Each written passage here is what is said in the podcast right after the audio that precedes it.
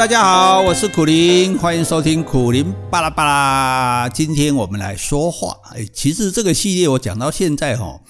感觉比较像是在听话，不是在说话。就是说，诶，人家说这个话哈，你要会听哈。你听了之后发现，嗯，这个话不对哦，那你就不要讲这个话哈。所以我们这个是不是积极的教你说话，而是消极的呃诶建议你哦，不要说错话哈。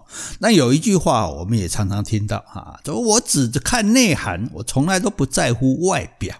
哎，你们常听过人家讲这句话，对不对？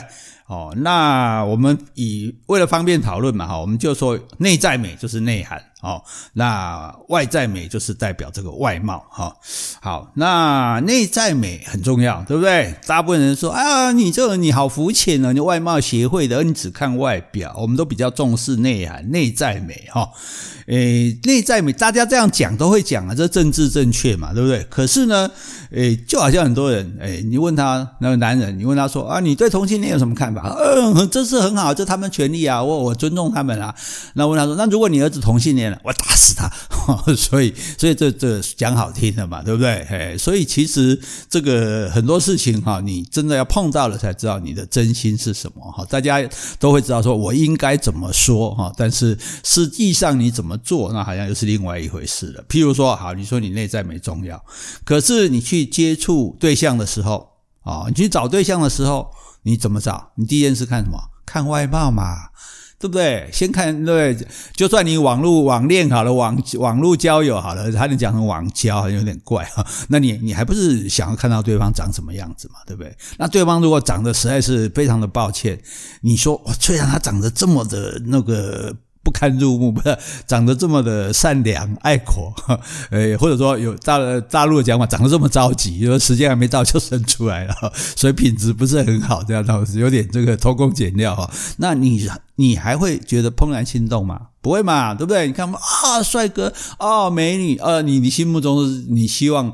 交往的对象是谁，对不对？有没有王力宏嘛？不林志玲嘛？对不对？所以你不会以那种哦，譬如说写信啊什么的这些人希，你会希望啊，你会欣赏他，喜欢他，但是你不会想说你的对象是这个人啊，你还是觉得基本上会打动我们的还是美貌的本身啦，对不对？你帅哥美女跟丑八怪并列的时候，你选择说，哎，你要先跟谁认识？那交往哦，那更不要说恋爱、结婚了，对不对？哦，那你不选帅哥美女的哦，还不见得是因为他真的说哎重视内在美，因为你也不知道啊，是他们是不是因为好看就没有内在美啊，对不对？还是说因为自觉无望啊，或者不愿意跟随流俗，才会故意的要去选丑八怪哦？而且其实你也不确定这两个是不是真的有内在美。哦，所以重点就在这里，就是说，我们也常常会用外在来否定这个内在啊，就例如说讲那什么胸大无脑啦，什么好像这个人长得漂亮，外表好看，就表示他是肤浅的，不见得啊，对不对？他可能也有，也是有内涵的啊。那既然两个内涵我都还不晓得嘛，因为内涵是要长期交往才知道的嘛，可是外在我一看就知道了啊。那我当然先找那个外在好看的来交往啊，来了解啊，然后来发现他的内涵啊，对不对？他可能真的有内涵，那不是两个都两者兼具吗？对不对？这蒙拉 gap 谁搞嘛？一加能搞嘛？对。那你长得不好看的人，呃，我就不想接近你了，对不对？我还我要花时间一直看着你那个样子，很 抱歉。然后这个，然后来发掘你的内涵，哦，那真的是很困难哦。除非就是说，除非我已经先被你的内涵打。打动了啊！这也是之前我们有讲过嘛啊，你可能通过别的方式来认识了解啊，然后再再再去露面会比较好一点哈。因为所以讲起来就是说啊，外在跟内在是不必然连结的，所以那你也没必要说我刻意就是我我只重视内涵，对不对？我刚因为我们讲说我只看内涵，我没有说看内涵不对，我说我只看内涵啊，然后说我不从来不在乎外在哈外外表，这个我们就会觉得说，诶，当然是可以在乎外表，但是还是可以。不是只看内涵嘛？看外表也看内涵不行嘛？哈，所以内在美，因为内在美是看不见的啊，对，没有办法量的，说到底是多少啊，对 不对？那所以你跟一个人刚接触的时候，你就明显的你就不知道对方是不是有内在美嘛，对不对？你要花上很长的一段功夫去了解哈，但是呢，你一眼就可以看出对方是不是有外在美。哦，如果能够吸引到你，你当然想跟他结识啊、交往啊，然后再发现是不是真的有内在美哦。那像刚刚讲的，如果内外兼修，那不是更好吗？哦，那假设真的外强中干，就是好啦，就是他很好看啦，但是就没有什么内涵哦，那。那也不错啊，赏心悦目啊，对不对？就是花瓶，花瓶又怎么样，对不对？好，所以花瓶也很漂亮啊。这是我们这个林志玲当年讲的名言。那他是 EQ 非常高的，人家说他只是个花瓶，他说哎，花瓶也很好看啊，对。我觉得这个就是很很很有智慧的一个人哈。所以你。就算没有内涵，那外表好看，起码我看了也舒服，对不对？那如果你每天要去面对一个不堪入目，没有那么惨啊，人长得不堪入目，一起跟他讲，哈，惨不忍睹啊嘛，哈。那可是。你如果真的说对方真的不好看，然后你又被，可是你被他的内在美吸引的，哇，如痴如醉哦，你就舍不得离开他哦，那个真算是世界上少有的奇迹了啊！一般来讲，我们讲说这个就是真爱了哈。哎，可是看看我们的社会嘛哈，你说哎，你要怎么样变内在美呢？读书改变气质啊，对不对？三日不读书就觉得面目无味，这个呃面目可憎，言语无味，对不对？所以。我们应该大家来多读书，来让自己变美才对啊！结果呢？结果我们是在干嘛？我们是在整形变化容貌。请问你书店生意好，还是整形外科生意、整形医整医院生意好？这样讲就知道了嘛，对不对？哦，你看我们的出版业今天起每况愈下哈，这个诶，从 从每一年减半的在减少这个营营业额。如果真的读书变化气质，我们真的重视内在美的话，为什么大家都不读书了呢？好，可是我们的医美界哦欣欣向荣哦，现在什么连妇产科、骨科什么科啊，都在帮人家打这个这个什么什么这个诶什么这个玻尿酸啊，什么这个这个我也不太懂哈，这些什么东西的，好，那。问题就在于这里哈，所以看的这就看很清楚。说内在美哈，我们在讲内在美的时候，通常我们是用来干嘛？我们用来那个安慰那个外貌平庸的人，哎，包括自己在内啊，这场面化、应酬化啊。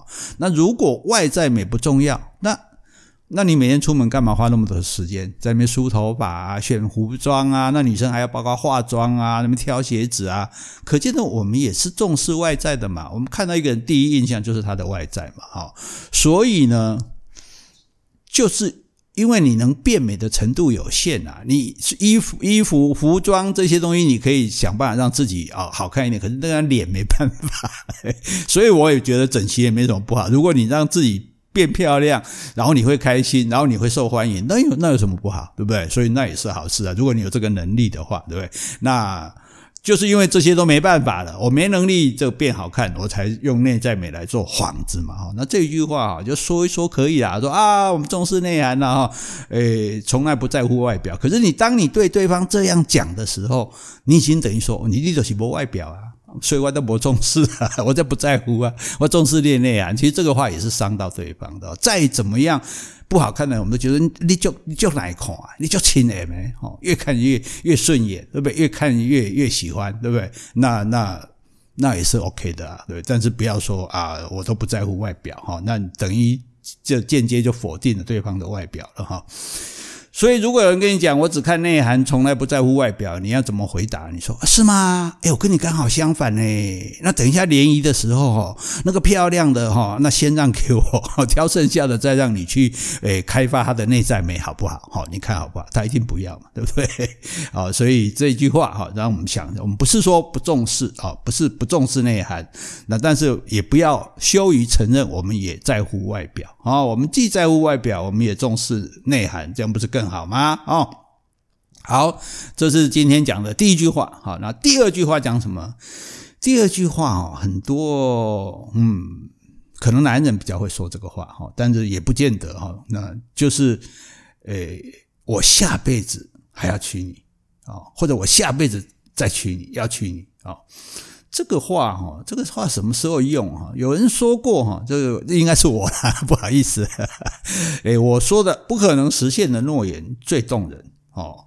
所以，对于你的配偶或者伴侣，哈，你就不要动不动说那种做得到的事情啊！我要买房子给你呀，我要送钻戒给你呀，我带你去度假、出国。现在当然不能出国了哈，因为哦，你讲这些事情就就是开支票嘛啊，这些事情是做得到的啊。你两个热头正恋恋爱的正热的时候，你就随随口就说出来了。可是这就是一个 promise 呢，对不对？这个承诺呢，那你也许讲完就忘了，可是对方可是会一直记在心里，搞不好还记一辈子。你说过要带我去什么什么，你说过要买什么什么给我啊，结果你你都没有做，你没有做，一个是你忘记了哈，一个是你根本做不到哦。那你做不到，你就变成空头支票啊。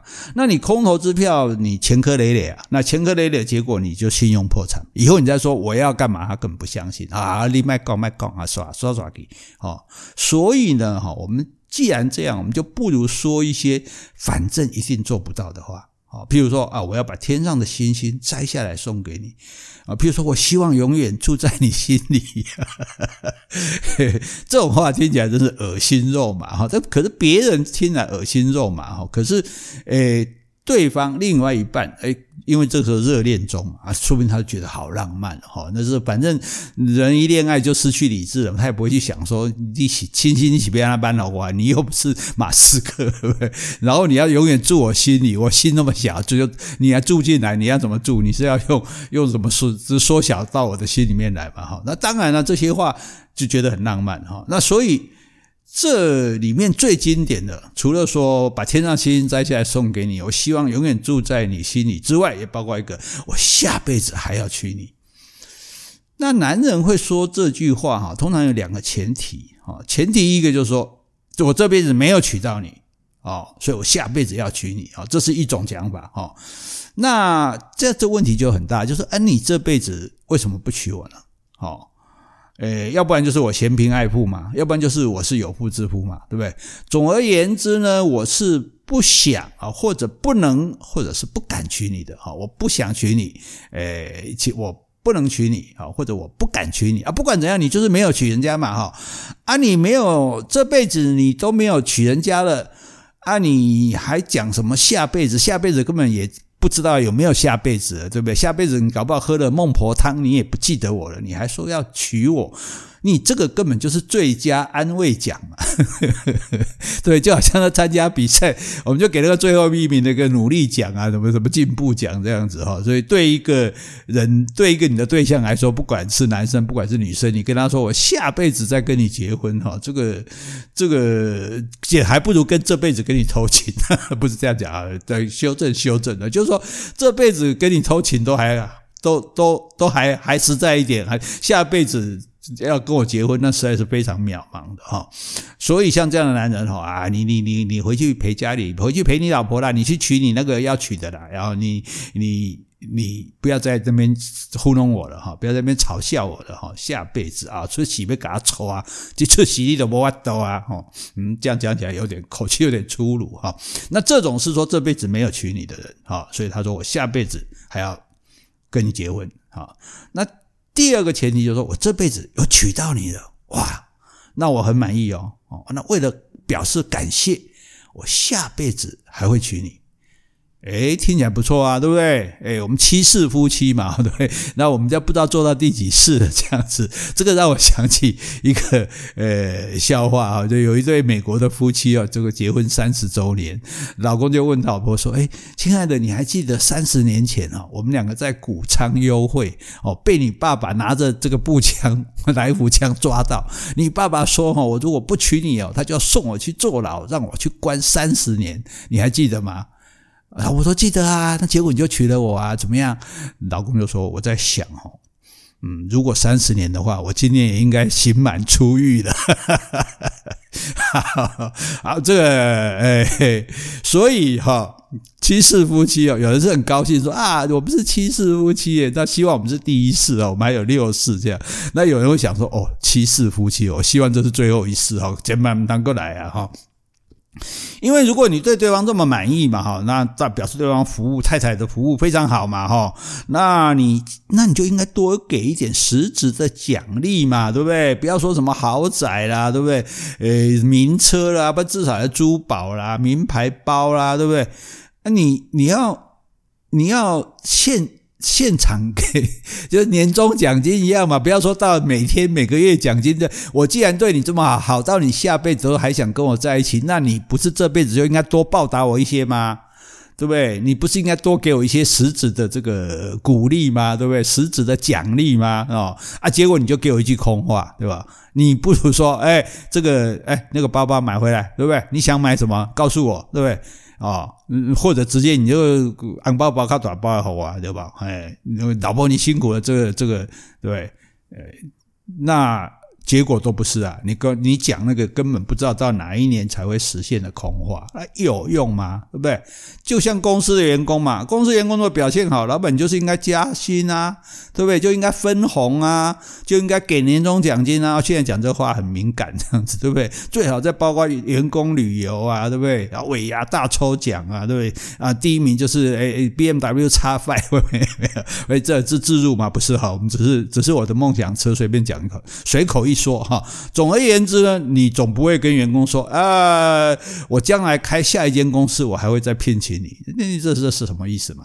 对不对？那跟下辈子要娶你好像是一样的。如果你如果你听到这个，一定觉得不爽。那同样的，那夫妻之间，如果你来讲，你不给他一些实质的优惠，或者表达你诚心的感谢，而给他一个空洞的诺言，工哇，下辈子还要娶你哈，那这个话恐怕对方听了应该不会。就算你们。还处得还不错哦，就算你已经娶到她了哈，那但是不见得还会满意的。而且因为你满意的是先生嘛，对不对？那太太搞不好觉得很委屈嘞，对不对？从你觉得很满意说啊，我这老婆会让贤惠、很乖啊，这个照顾家、照顾小孩、照顾爸妈，我这小孩就是简直就外佣加保姆、加厨师、加看护。